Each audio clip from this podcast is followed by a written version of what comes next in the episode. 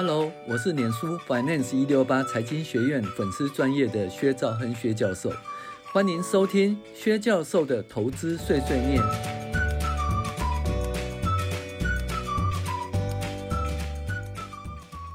各位网友，大家好，我是薛兆亨薛教授。我们现在来讲美满圆满人生的个人理财第八集，第二阶段的双引擎时期。那第二阶段双引擎时期就是主动所得与被动所得双引擎哦。那首先呢，大家会讲说，那我就被动所得就好，我干嘛去上班？我就直接投资就好。这里哦，就是说本金投资的重要性呢，一定要有本金啊，没有本金的投资也枉然哈。那当然，我们有介绍七呃七二原则哈，七二原则就是说，比如说你。投资报酬率是十二个 percent，那你七十二除以十二就是六，每六年呢，你的财产会增加一倍。好，那假如说你没有本金呢，你三十岁的时候有十万元，纵使你很会投资，每年投资报酬率是百分之十二，那六十岁你有多少钱呢？也不过是三百二十万元，三百二十万元没有办法退休啊，哦，更离财务自由更更远哈。好，然后呢？怎么算呢？七二原则，每年报酬率是十二个 percent，对不对？那六年财产增加一倍，那三十年后你的财产增加到三十一倍。可是如果说哦，你有一百万元，那三十年后你就有三千两百万元。诶，这样看起来就是什么？可以什么？呃，应该财务自由，初步财务自由应该没问题了哈。哦但是你有办法每年赚十二个 percent 吗？还有你赚到的现金流够你平时的花费吗？你的现金流可以再投入吗？所以呢，其实财产要增加十倍是很难的。第二阶段就是你的财产至少要增加十倍，对不对？那要增加十倍呢，基本上呢，你每年的报酬率要一个满意的水准，然后你平时的现金流入哈，要扣除你的现金流出。对不对？还能够有正数，你还可以持续储蓄，这就主动所得的部分哈。那被动所得部分会随着说你的呃投入哦，会渐渐增加。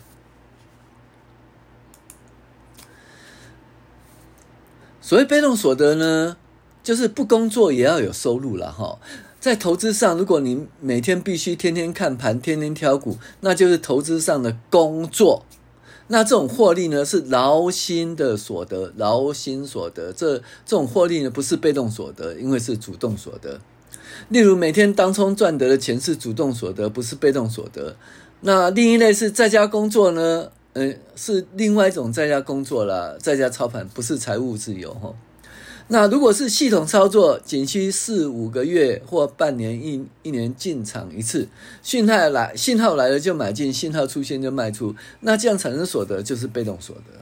好，那每个人都要努力学习，建立自己的投资哲学，建立自己的操作系统，如此才能够掌握被动所得。其实被动所得就不动心投资法就是被动所得，劳心或动心投资法就是主动所得了。那我们要有投资的知识哈，那些靠名牌、靠理专或者靠电视、杂志做投资决策的人，投入的时间可能不多，诶，只靠别人帮他研究，甚至帮他操盘，往往越操作不是财富越缩水，就是财富无法累积。运气好的还可以停留在第二阶段，运气不好的又退回到第一阶段，甚至成为负债一族哈，甚至成为负债一族。那要想完成第二阶段呢，不要说想靠投资就一战致富了哈。那很多人就是说，要想完成第二阶段，其实可以积极的靠买进卖出啦。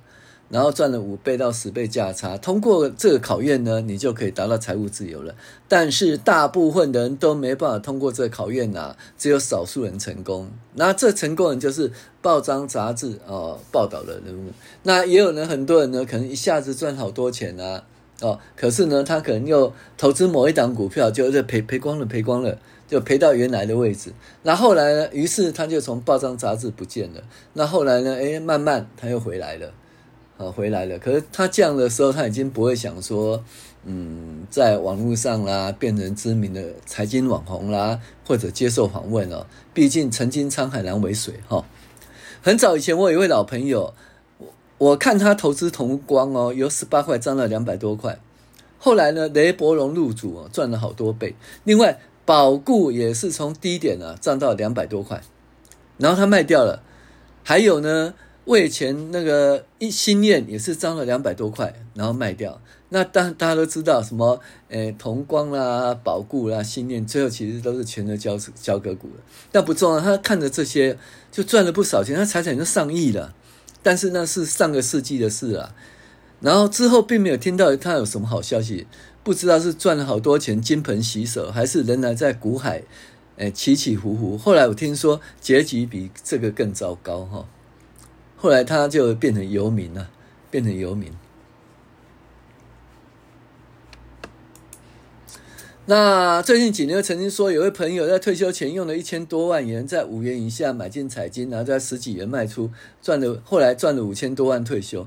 那后来听说那个朋友同时用同样手法呢，低买转进投机股，就财产呢又从五千多万跌到一千多万，就金额跟两三年前相同，可是退休金不见了，工作也没了。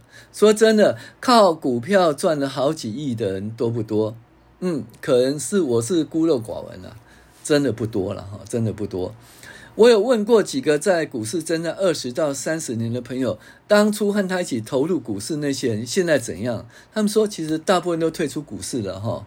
所以要，所以呢，你要靠投资达到财务自由，其实相当难，尤其是第二阶段。要达到财务自由，你的财产必须增加十倍以上，也就是说，要从股市或投资理财赚到两千万以上，才进入第三阶段的财务自由的初级的财务自由。那两千万，大部分人一辈子工作二十五到三十年赚不到两千万啊，那办法投资理财去赚两千万呢？所以我们说第二阶段是困难的哦。好，我要讲一些案例了，说是多困难。有一个好朋友决定辞掉工作，要当自己的老板啊，不再为资本家做事，于是他开始投资大笔投资，他发现东友这档股票。那在民国九十五六月的时候，东友的营收呢是十八个月来的相对高点了哈。那股价从三十元哈，也是比那个前一年的三十五元低哦，就有点低。那比九十三年一月的四十三块低很多，所以相对的其实低了。然后也股价起起伏伏在低档哦，准备要上去。那东友营收年增率经过五个月的负成长以后转正。哦，连续出现六个月正成长，这个东西我们在财报分析会教哈，就是诶看营收哦跟投资股价的关系。然后呢，九十四年财报公布以后，发现毛利率维持在百分之三十以上哈，维持在这个将近百分之三十，税前净利是百分之十五点四哈，那税后净利是十二点九。那都比前一年九三年进步很多。此外，每股盈是三点六六元哈，每股盈是三点六六元。然后呢，就是三十元的股价来说，本一比不到十倍，而且 ROE 二十六点五也相当不错。营业活动现金流量及自由现金流都正数，负债比例逐年下滑，财务数字相当不错，有所改善啊，有所改善。那同时间呢，公司股价净值比又不到两倍，那你可以看到，其实就是就是平长期而言，它股价净值比处于低档哈。那所以呢，九十五年六月的第三个交易日，他用三十四点五元买进三百五十张，结果当日的收盘价是多少呢？三十二点三，跌了二点二元，也就是他赔了七十七万元。那那朋友认 认在那一边哦，也不敢回家告诉老婆了，哦，就开车哈，哎，在市区里面晃晃晃，或者在图书馆看报纸，真是难过且度日如年的一天呐。如果是你，你要怎么办？别啦，退休了，就是辞掉工作，要赚专职投资人，就一天买进，找到一档股票不错，买进以后当天就赔了七十七万，你要怎么办？痛苦啊！后来他忍住了，一年后这三十几块呢涨到六十几元，那他这一档股票赚了八百七十万元。那这段时间不论是每股盈余或每股现金流量，每股都往上走，当年度营收也都持续在创新高。但是追踪诶营收与财报收入的投资人，通常可以一直等到营收或财务数字变差以后才获利了结。到了九十年的三到六月，营收年增率虽然是正数，可是呢，已经连续四个月持平，无法再往上增加，于是他就卖出股票获利。好，痛苦了哈。那讲这是一个成功例子，讲一个失败例子哈。那九十年的时候，亚洲金融风暴没多久，那船厂股都沦为鸡蛋鸡蛋水饺股，都五块钱以下了。哦，或者那有一档镀锌钢板公司叫叶辉，那以前是叶龙集团的旗下的集团股，在公金融风暴时，叶龙撑不住了，后来转为中钢承接，但是叶辉哦，镀锌钢板生意仍然不错哦，它但是它股价跌到二点五元，好，那。那时候叶辉是嗯，在八九年以前呢，叶辉的配股息都相当不错，在没有受到亚洲金融金融风暴的影响，它的配息是八十九年的现金股息零点四，股票股息零点四，也就零点八。那金融风暴以后呢，股价四十块跌到二点五元哦。那叶辉那时候是很夯的钢铁股，它的产品可以用来做 PC 的机壳，相当不错哦。呃，外资过去很捧场，而且每股净值还有两位数，就十几元，两位数的十几元以上，股价二点五元，你觉得好还是不好呢？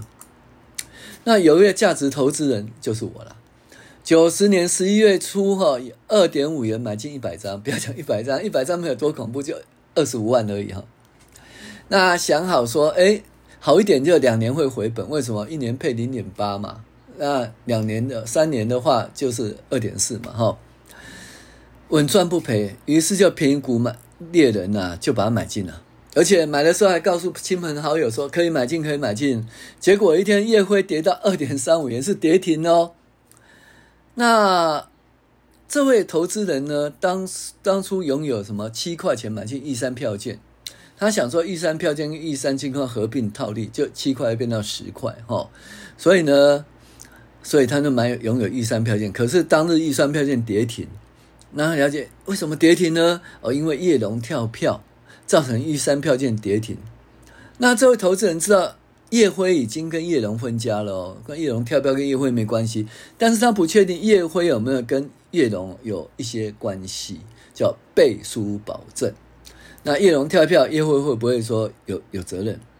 那你要去查有没有这些关系，就看财务报表附注哦，它里面有个背书保证责任或或有负债啊。如果有的话哦，就把它出清，只赔一万五就好了。可是如果没有的话，这跌下来啊，这抱住甚至要加码。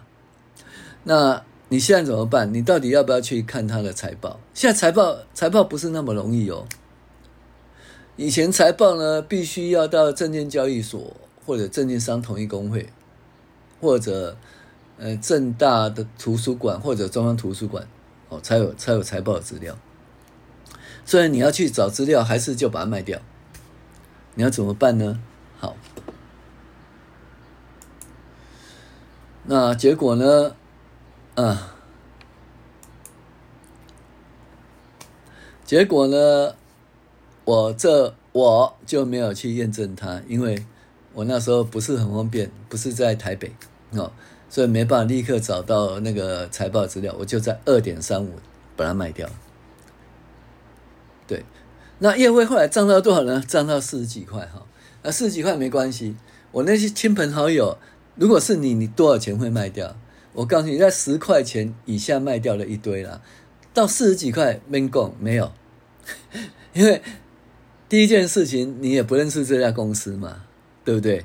第二件事情就是说，很多人呢，当初买进也不是以长期持有的心态来买进，而是捡便宜股哦。所以基本上呢，我觉得能够等到达到它的那个净值再卖掉的，就是十几块卖掉已经很厉害了。能够真的撑到四十块太少了。好，好，再讲另外一家公司。那这家公司是我赔的最多一家公司，叫雅威哈。那亚威呢，它当初的时候啊，盈余营收都创新高，可是呢，股价从九十块哈跌到二十块。你有没有看到盈余营收创新高？盈余营收创新高，有没有看到？就那九十元开始下滑的时候，盈余还相当高。有一位投资人在九十六六年第四季哦，七十块以下，九十元跌到七十块以下就买进，买到九七九七年第二季变五十块。